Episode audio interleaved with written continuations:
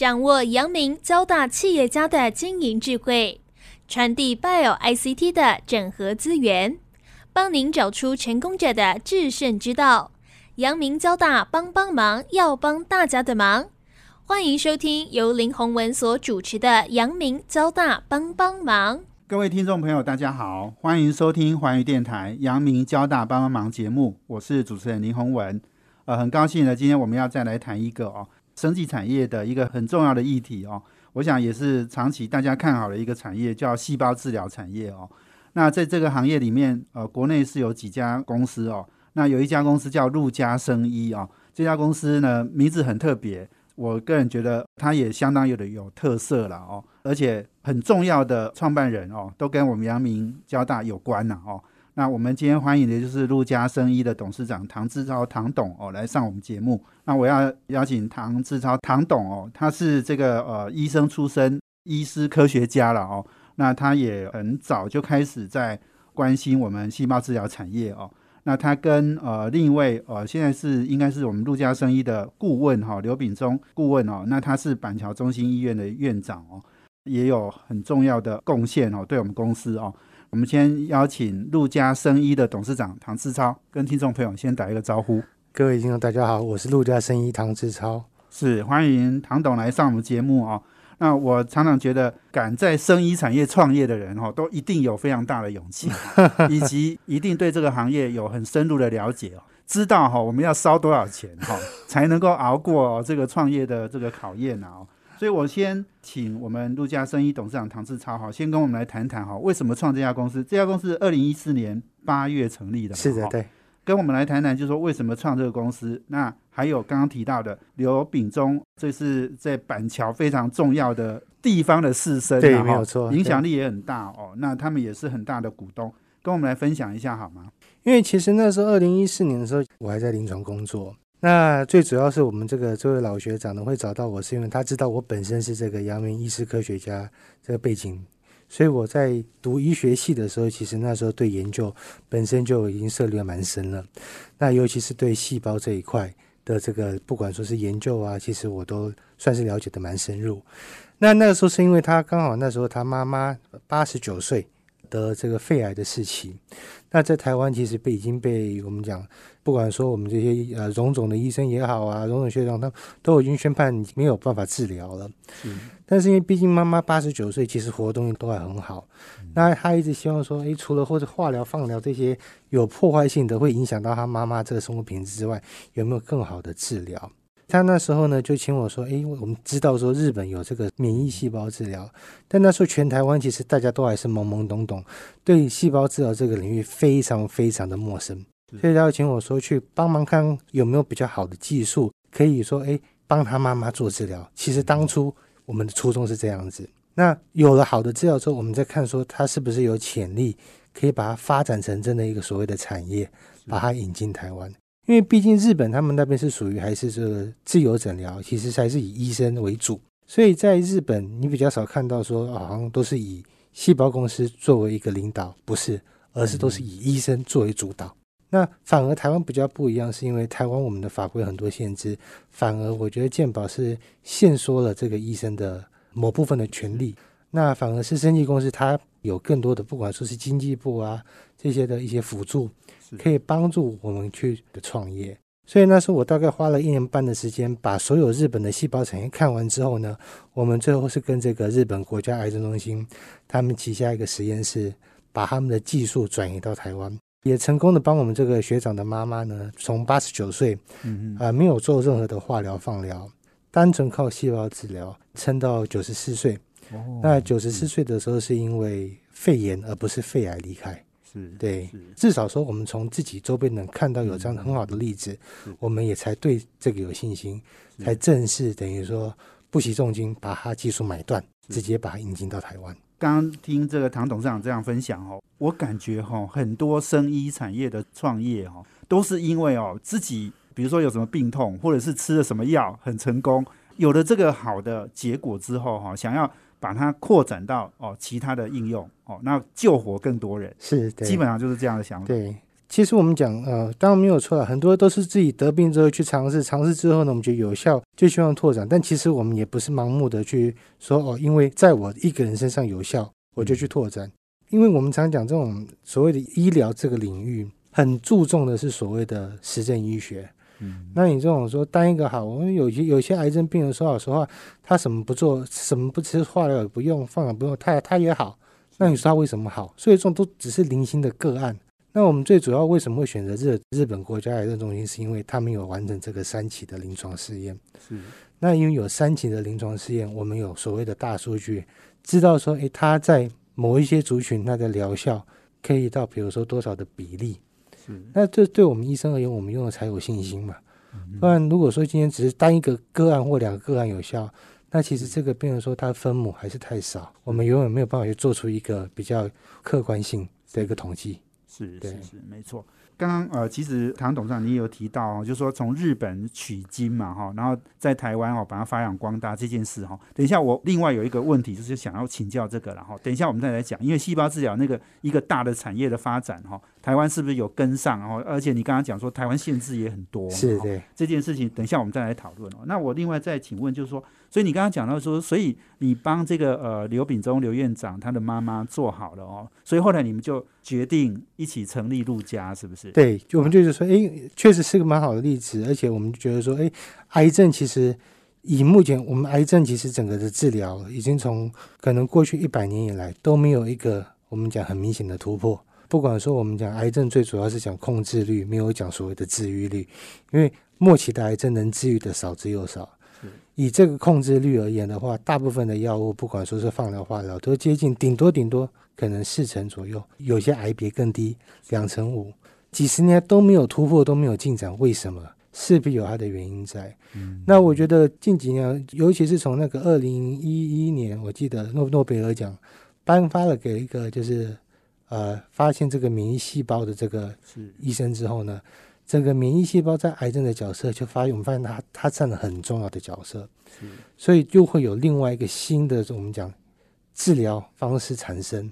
而且让整个医学在癌症的治疗有所突破。所以这个跟刘秉忠刘院长是对，都是阳明校友嘛，对对对，但是他可能大你好几届了哈，对对，他是我们第二届的，我是。二十九届吧，二十九届，好，第二 届，对，哇，所以你小他二十几岁，对对对对。我还看这个刘院长，他也是保养有术了哈。不过很重要就是说，刘院长的两个孩子哈，儿子跟女儿也都在陆家服务，对不对？对，我想这个很重要了哦。你刚刚提到就是说细胞治疗这个行业哈，我记得二零一四年哈有两位呃得到那个糖奖的那个，一个是美国的艾利森跟日本的本树佑嘛哈。他们后来二零一八年又得到诺贝尔奖，哦，所以其实他们很早就受到肯定嘛，哈，所以这个细胞治疗这件事情，其实是已经在学术的研究上面，其实都已经有很多的进展，没有错。所以另外就是说，日本也应该是全世界做的比较早的，应用上面、医疗上面做的很早。所以你刚刚讲说那个刘妈妈透过日本的医术哈医生哈来帮她做治疗这件事情，我听到的也好多的例子，哦，所以这个台湾看起来。细胞治疗对我们来讲，应该是一个很重要的接下来的产业。没有错，是的。对，所以这个也很高兴哈，我们台湾有很多公司投入到这个细胞治疗这个领域。所以我们要休息一下，等一下哈，我们再回来哦。我要请呃唐志超唐董事长哦来跟我们分享，因为刚刚讲到医师科学家哈董事长的这个背景哈是非常特别哦，他也是卡耐基美容的 科技领域里面的学士，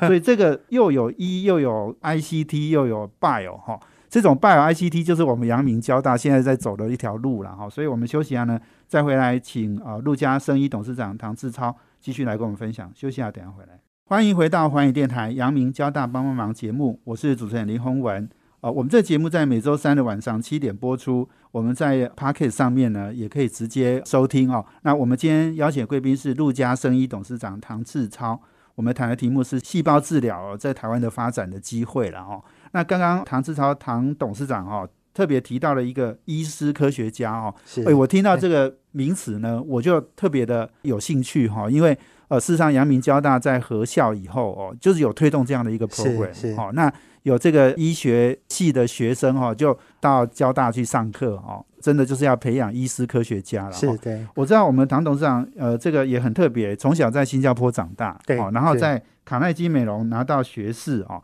然后又回来我们阳明念的这个呃医学士哦，对，所以这个你这个整个过程跟我们大家分享一下好不好？其实应该讲，我家我家三代了，全部都是从商的，嗯所以那时候其实我去技术移民到新加坡去嘛。那技术到移民到新加坡去之后，我也是等于说顺理成章的大大学也算考了蛮好的学校，卡恩西美容也算是名校之一嘛。是那也就进去读了。那卡恩西美容它是比较偏商跟这个所谓的刚刚讲 IT 产业结合在一起的一所学校。是它算是蛮特别的一所学校。所以那时候读完之后呢，那本来我是想要继续留在美国继续读硕士，那也是一些这个呃因缘因缘机会巧合就回到台湾，那呃他们这个台北办事处的人就希望说我考考看台北的台台湾的这些医学院，嗯那结果就也很顺利的考上我第二志愿阳明大学，嗯所以就反而不是去了美国，而是回来台湾。是这个就是呃可能是二十几年了，从来没有踏过对踏过的台湾，回来台湾这边读医学为什么选择医学呢？因为你原来的背景跟重点好像都不是在这个领域，因为那时候其实我我压根儿是没有想过要回来台湾，是所以他既然要我填志愿，我也真不知道填什么。是，所以那时候我只是想说，就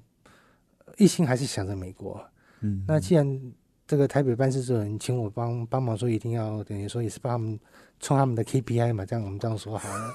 所以我说好了，那我就考一考吧。但是要填填什么我不知道。他说那你就全部都填医学系吧。我说好啊，那我就填吧。是就就上了。是是是、哦，所以你你成你考试也很厉害，你没有没有没有没有没有但是确实我是觉得说那时候其实自己也有犹豫了一下子啦。是毕竟就像家里我们三代全全部都是从商的，对像我常我常讲说，我妈妈是这个全世界呃 Walmart 全世界六个总经理的其中之一。是那所以我常笑说，我大概可能十一十二岁的时候，我就已经开始陪她上这个谈判桌了。是对，那没想到今天会从医这个算是一个很大的一个转变。毕竟我们常常讲说，家里诶反而是没有任何的资源可以提供给我，对医学方面的在医学上面完全没有任何资源可以提供给我。尤其在未来的不管说整个不管说职业的生涯里面的话，是根本是这个八竿子打不着边的嘛。嗯对，所以其实也算是内心挣扎了蛮久。那最后呢，我还是就选择说，还是挑战看看，就一个人拎着拎着行李，回来台湾就开始读这个阳明大学。哇，那读的有兴趣吗？读了，但我觉得一方面医学其实本来都是一个我觉得具有非常非常具有挑战。是那我觉得，呃，你说兴趣的话，中间绝对是有兴趣。每个人，我相信每个人都都曾经梦想过要当医生，我觉得是有。是但是真的去读之后，发现到说，其实它中间有很多挑战，那其实反而是我觉得是要如何去克服，那是比较比较困难的。那我从其实中文不好，是那还好，大部分这医学系是原文书，这方面反而是我的优势。所以其实我一直这样读完之后呢，其实我呃除了一直在医院上班之外呢，其实我还有一个职业，就是帮一些生技公司跟国外的厂商做一些不管说谈判啊，或是当顾问。这个你就比他们有优势了。哦我觉得其实语言的能力，尤其是英文这一块的话，确实那时候我是占了很大的优势。对，因为绝大部分的医学医学生，我们这样讲，嗯可能刚毕了业之后，因为可能看原文书看得很快，看论文看得很快，但是在对话这方面，其实反而我觉得的还是有待进步。是近几年又比较好，是，但是我觉得以整体而言的话，其实我觉得还是有待进步。对对，我我知道唐董事长你是在荣总跟马街都服务过嘛？啊对是那你的你的主要专业的领域是神经内科，对对对。对，跟我们分享一下你，所以你大概十几年，过去十几年都在这个领域嘛，哦，有没有什么样的重要的临床或者是重要的呃学习的过程，然后最后导致你想要来做这个细胞治疗？其实最早的时候，其实就是以这个脑科学为主嘛。是那我们在整个脑科学里面很重要的一块，就是所谓的中风的病人。是，那中风病人的愈后，这个其实就跟我们讲所谓的细胞的修复，真的是息息相关。那这个细胞的修复，其实它中间的机转太复杂，而且那时候对我们大家也，这个干细胞都还是个新的名词。那究竟干细胞在我们身体里面，它扮演着怎么样的一个角色？它如何来帮助细胞修复？那时候大家都还是非常的陌生，都还在摸索当中。嗯嗯那也是因为当初我经过等于说我们这个不管说是研究所的这个训练，去探索这些所谓细胞的这些机转啊诸如此类的，也也就是说，诶，我到了现在，我再回到细胞医疗领域的时候，诶，我发现当初学的有些东西，我慢慢可以运用得上，嗯，或者是我可以去慢慢验证当初我们可能还在摸索的一些东西。是。对，所以我觉得是呃，刚好算算是一个很好的机会，让我从中风的病人的细胞修复，再跨足到所谓的细胞治疗的领域。从中风，然后到细胞治疗，哈，然后再到你现在，你可能我我记得我们有好多的适应症，我们都有投入嘛，哈，所以这个很多的应用范围，因为我我我我相信有很多不同的这种病症，哈，它需要的专业也不同，不太一样。。对不，过我我相信我们唐董事长是很能够跨领域的，哈 对，因为我我刚刚也很想问的，就是说您您前面提到医师科学家哈，那所以你你后来在做细胞治疗这一块，你觉得你以前在卡耐基美容的那一些经验、那一些学习有没有帮助？其实有，因为其实我觉得一个重点，现在其实我们讲医疗、呃医学跟科技的结合，这个是未来必然会发生的一件事情是，只是迟早的问题而已。所以，其实我刚从医学系毕业的时候，其实那时候大家已经在讲所谓的智慧医疗，智慧医疗那时候已经是一个非常夯的名词了。嗯但是，真正所谓什么叫智慧医疗，其实大家都还是有点在打一个模糊仗。嗯，因为我们究竟要怎么去定义什么叫做智慧医疗？其实那个时候大家都还是不了解。嗯不管说从从美国的经验，那到台到到我在台湾这个临床的经验结合起来的时候，我那时候我记得我大概是在二零一三年的时候吧，我那时候我就有说，那个时候谈智慧医疗还是个假议题，因为科技还跟不上来。那即便科技要跟得上来的话，你还有所谓的验证期，因为你既然是要把科技用到医疗上面，你势必就有所谓的临床试验要走。那一个临床试验，你没有七年、十年跑不掉。所以，二零一三年那时候，你还你再再谈说我们智我们这个智慧医疗已经非常成已成成熟了，那是骗人的。最起码要等到二零二零年。所以刚好我觉得也验证说，你看二零二零年开始，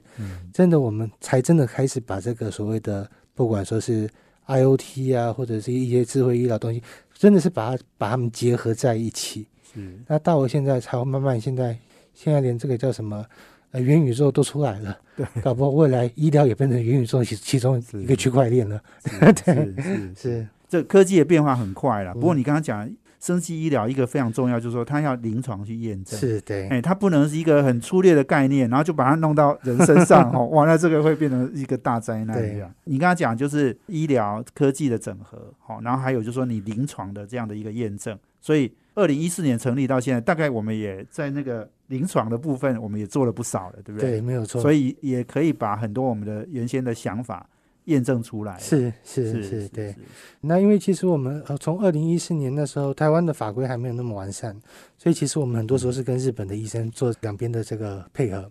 是那那时候其实我们送过很多重症的病人，就是癌症重症的病人去日本治疗，再搭配他在台湾原本的治疗，我们帮他就去帮他做个整合。所以其实到了之后是变成说我就是借由两边的经验，嗯吸收到两边，不管说是台湾我们传统的西医这个化放疗之类的，结合到日本的细胞治疗，那也就是说把它融会贯通，变成一个我们讲所谓自己自己的一套 protocol。所以现在反而这套 protocol 是由我在教日本人。哇，这不容易哈、我们是跟他们学习，但是之后我们又要开始发扬光大，要再教他们了哈、嗯所以，我们今天访问的是陆家生意的董事长唐志超唐董哦。我们谈的题目是细胞治疗的在台湾发展的经验谈哦。下一段我要请哦我们唐董来跟我们分享哈、台湾细胞治疗哦现在的进度，还有就是法规哈、以及未来的前景如何哦。我们休息一下，等一下回来。欢迎回到环宇电台阳明交大帮帮忙节目，我是主持人林宏文。我们今天邀请贵宾是陆家生医的董事长唐志超。那我们谈的题目呢是细胞治疗哦，台湾的发展的机会了哦。那刚刚唐董事长提到哦，这个日本其实是在细胞治疗发展最成熟的一个地方。呃，最成熟是因为日本他们是很尊重医生，是他们等于说是这个医生驾临他们的这个后生属，是所以医生说要用嗯任何治疗，病人都可以接受得到，是是，不像台湾是今天我们是这个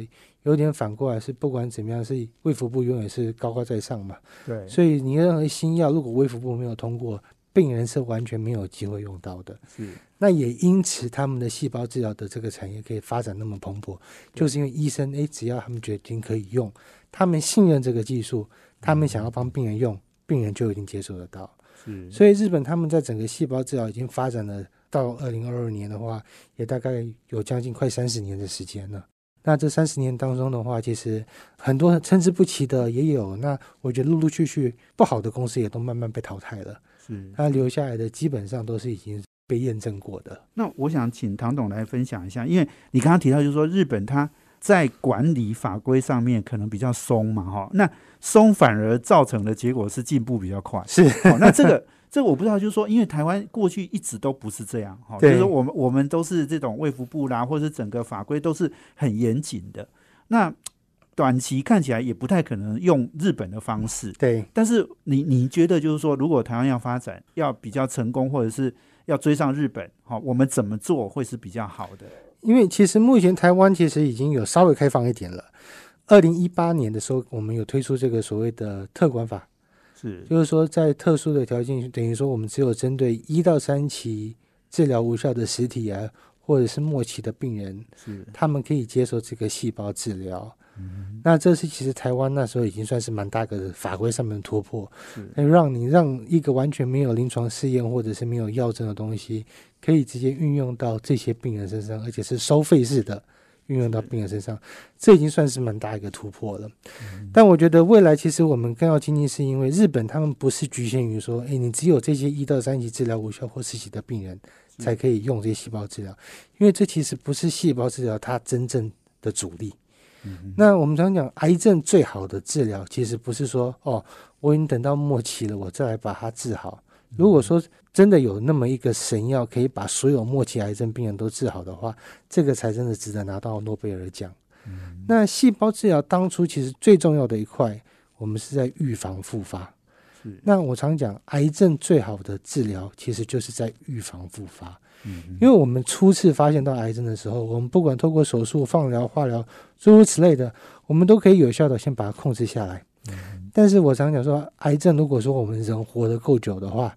它的复发是一个必然的，嗯只是时间的问题。是所以要如何去预防复发，这个才是细胞治疗它真正它我们讲它的这个主力点。是所以像我们当初在日本的时候，我们就有发现到很多癌症病人，他们是手术后，尤其是像我们讲，呃，常这个我们讲啊，复发率最高的，像不管说是肝癌也好，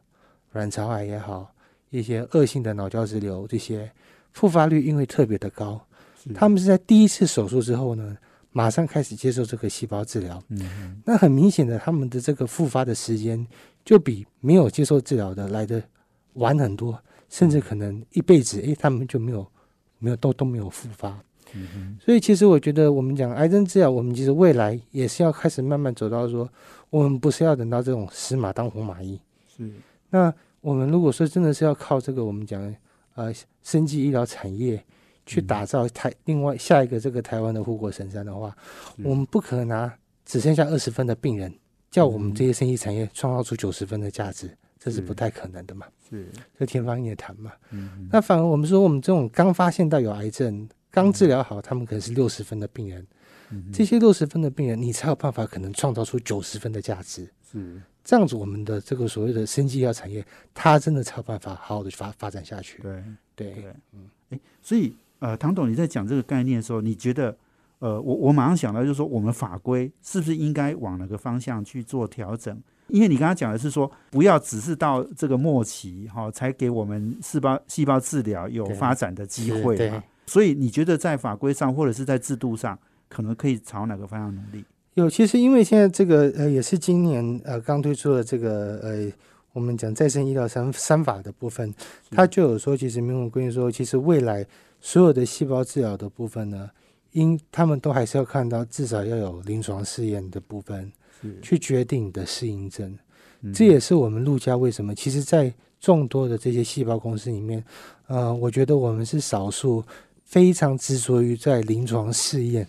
的这个细胞公司，是是因为我觉得，因为只有临床试验，我们才可以去证明说，诶，这个东西这个产品它的疗效，对。针对哪一些，不管说是呃族群哪一种癌种，它的疗效在哪里，对。所以我们是少数真的有在执行这个所谓大型临床试验的这个细胞公司。而。且我记得我们也在美国也做嘛，哈，对是呃，其实我们我们策略比较不一样。当初因为台呃台湾法规的关系，呃，因为太严了，那所以我们反而是呃，我们以肝癌作为一个适应症。嗯那肝癌呢是东方国家的一个国病，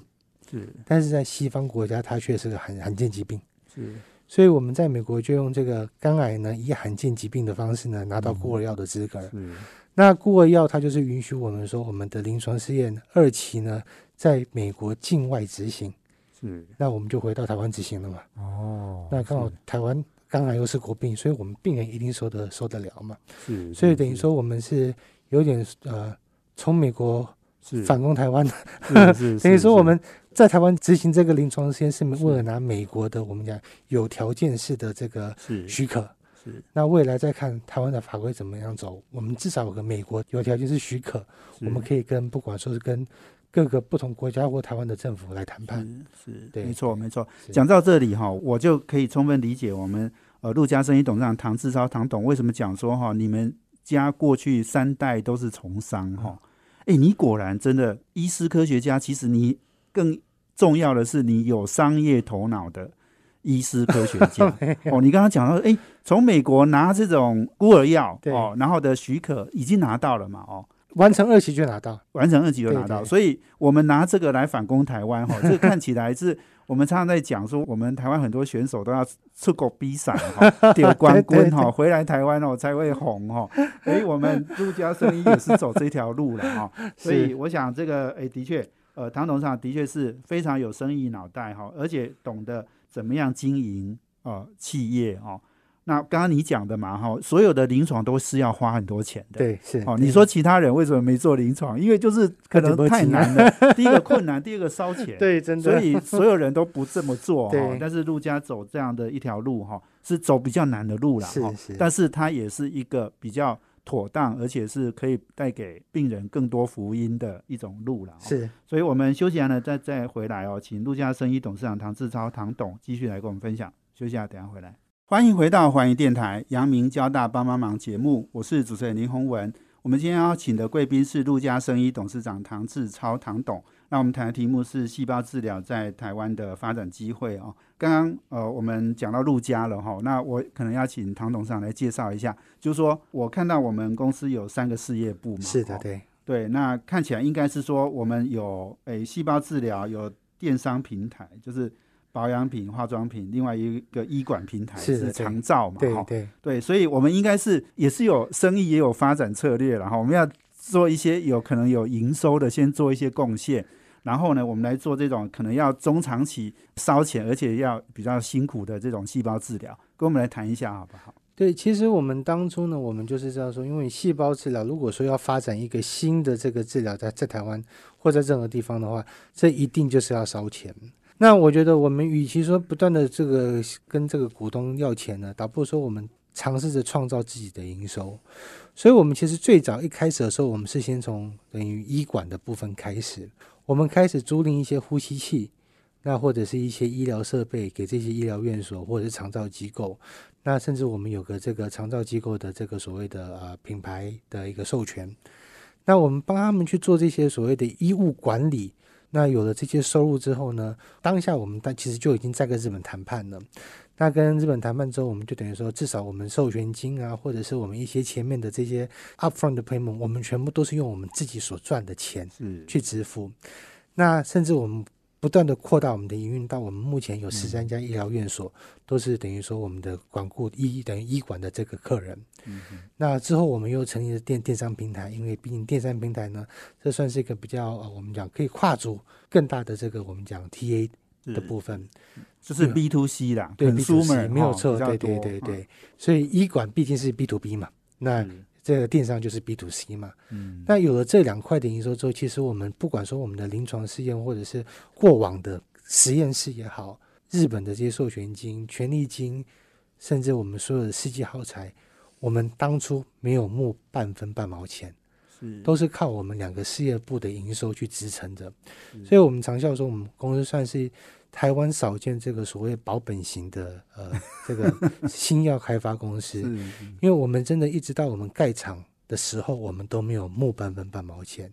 那我们现在我们细胞的这个实验室呢，在细致，嗯那这个目前占地大概四百平。嗯那我们这边有五间这个呃，我们叫做 clean room，等于说洁净室的部分。是。那其中有一间是负压的，最主要就是要应应像 B 肝、C 肝的病人。所以我们目前应该算是台湾，呃，我觉得我们的整个实验室的 SOP 算是非常严谨，光 SOP 我们可能就有九百多页，那我们全部都是按照日本他们非常严谨的那套精神去研拟我们的 SOP，把它引进到台湾。是是。是是。哇！所以这个的确哈，我觉得每一个公司它都要有自己的策略，然后你刚刚讲说保本型，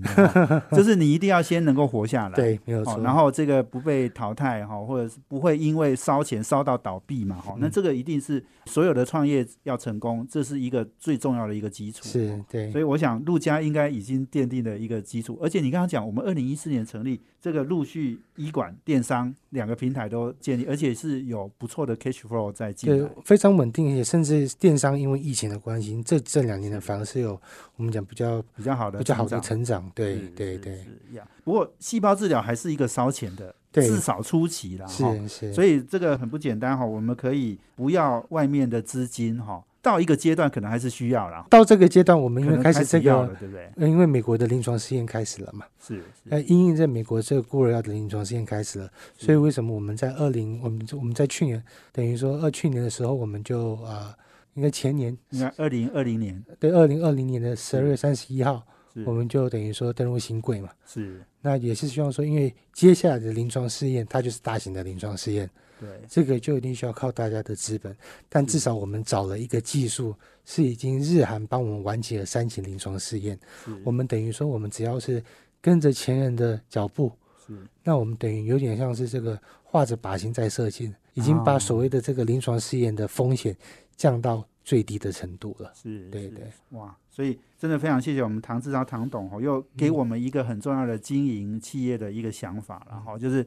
先保本哦，然后再求发展哦。这个我以前听过那个药的广告是说要先先求安全，再求有安效。全还 不伤身，然后再求有效，这样哈，哎，这个很重要哈是是，嗯。那另外，其实我也要请教这个唐董事长哈，因为我知道就是说国内生技产业哈一直有被批评是说新药真的投入很多哈，然后很烧钱，然后不赚钱哦。那更重要的是说很多。即使哈这个解盲成功拿到药证哈，后面的销售也不是很顺畅，至少很多都没有达到原先预期的效果哦。就是拿到药证，药即使也卖的没有那么好哦。那这个重点就是说，我不知道细胞治疗可能不见得跟新药很像哦，这个可能也是不同的产业哦。但是你觉得怎么样让一个目标、一个愿景哦能够达成？怎么样让一个公司能够真的成功哈，达到我们的目标哈？你觉得你有一些什么成功的一些心法吗？应该说，我觉得呃，传统的医药产业确实跟细胞治疗是非常不一样。因为细胞治疗的我们不是说像过去的这医药产业，是我可以大量的生产，然后直接对，到处销售嗯。那细胞治疗这种是非常个人化的，自体治疗不是这样的哈，对异体治疗可能可也不是，也也不是，也不是这样它是还是非常严谨。但我就说，我就我常我常用四句话来总结整个我们讲细胞产业它的发展，就是一个基础在临床，关键在制程，成功在技术，进度在法规。那我我讲为什么基础在临床，就是因为我还是回归到刚刚讲的，你一个新的技术没有临床去作为它的这个实证医学的话，没有人会用。是，所以你一定要有做，一一定要以临床实验、临床实证作为这个基础，你这家公司的这个 core value 核心技术才是有价值的。那有了这个临床去验证之后呢，那再接下来你的制程它是不是完善的？就像我们的制程，我们 SOP 九百多页，这是日本人他们已经磨刀磨了十年，把这个制成非常都可以非常我们讲稳定的，每一批都是同样的品质，这样子一个制成才是技术的关键。那等到你已经有了这个基础，有了这个制成的这个关键之后，你要怎么成功？就是我们要开始要推广到国际。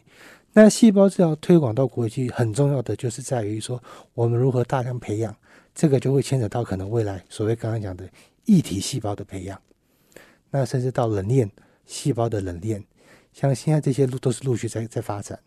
那呃，其实现在很多的公司呢，他们反而是跳过了前面两块，我刚刚讲的所谓的基础在临床跟这个关键在支撑，常常把这个认为 key factor 是在这个技术这方面。我但我讲，其实技术我们发展再好的技术，如果你前面没有得到临床的验证，这个技术它其实就是虚的。是对，那当然最后呢，法规一定要跟得上，所以进度在法规。台湾从二零一八年开始有特管法，今年二零二二年呢开始有这个所谓的再生医疗三法。未来我们希望说它开放可能更多的，不单是只有这个所谓的异体细胞治疗啊，还有这个自体细胞治疗，甚至未来可能这个基因修改的细胞治疗也要开始慢慢引进台湾，这样台湾在整个细胞治疗的产业，我们才有机会发展的好。你刚刚再讲一遍，基础在临床，是的，然后关键在制成成，功在技术，成功在技术。进度在法规。OK OK，对哇，这个哎，你真的把它归纳的很清楚哈、很简单。过去听很多人谈细胞治疗，很多人会谈技术啦，很多人会谈法规啦，但是强调临床的当然也有哈、但是好像不像你这个诶这么重视哦。那另外制成要稳定，然后品质要 quality 要做一万个、一百个、一千个都要一样、哦。对这个这个我觉得都是不容易的。对，所以因为你一定一定要，第一个是我们要先要有效嘛，你要有效的东西，我们才值得继续去发展下去嘛。是是那如何去确定它发展？就是它有稳定的制成嘛。当一旦有了稳定的制程之后，我们要开始变成说，到各个国际的时候，跨国之间的时候，才有技术上面的这些对，问问题需要去克服嘛。是，所以这是一关一关的，是不是说我直接跳到这个技术面。哇，现在很多我们讲 CDMO，很多呃，这个所谓呃，我像主持人应该也听过所谓 CDMO，就是对这个细胞细胞工代工啊是但是问题现在市场都还都还没有，都等于说市场的病人、医生都还没有那么信任这个技术的时候，你哪来的那那些规模是去做这个 CDMO？对所以你这实验室其实根本上有有可能是盖完之后，是使用率可能是非常低的，是那就变蚊子馆了。是是对，那反而与其说我们花那么多钱去做一个非常 fancy 的一个一个实验室，我们倒不如先把技术跟治疗本身它的这个效益先把它做出来。呀，所以这个真的今天时间非常短哦。不过、呃，我们邀请贵宾是陆家生医董事长唐志超唐董哦，那也对我们的这个细胞治疗这个行业哈、哦，应该是给我们一个非常清楚的概念然后，而且也提供了我们陆家生医一个非常重要的独特的生意模式。哦谢谢。对，那我想，呃，这个细胞治疗，我相信还是未来一个非常重要的一个产业哦。那呃，我们也呃期许陆家生医可以在这个行业呃做到呃非常好哦，谢然后也成为我们呃台湾细胞治疗领域的一个领头羊哦。谢谢，所以今天非常谢谢我们唐志超唐董接受我们访问，谢谢谢谢各位，也谢谢我们听众朋友的收听。阳明交大帮帮忙，要帮大家的忙，我们下周见，谢谢，拜拜拜拜。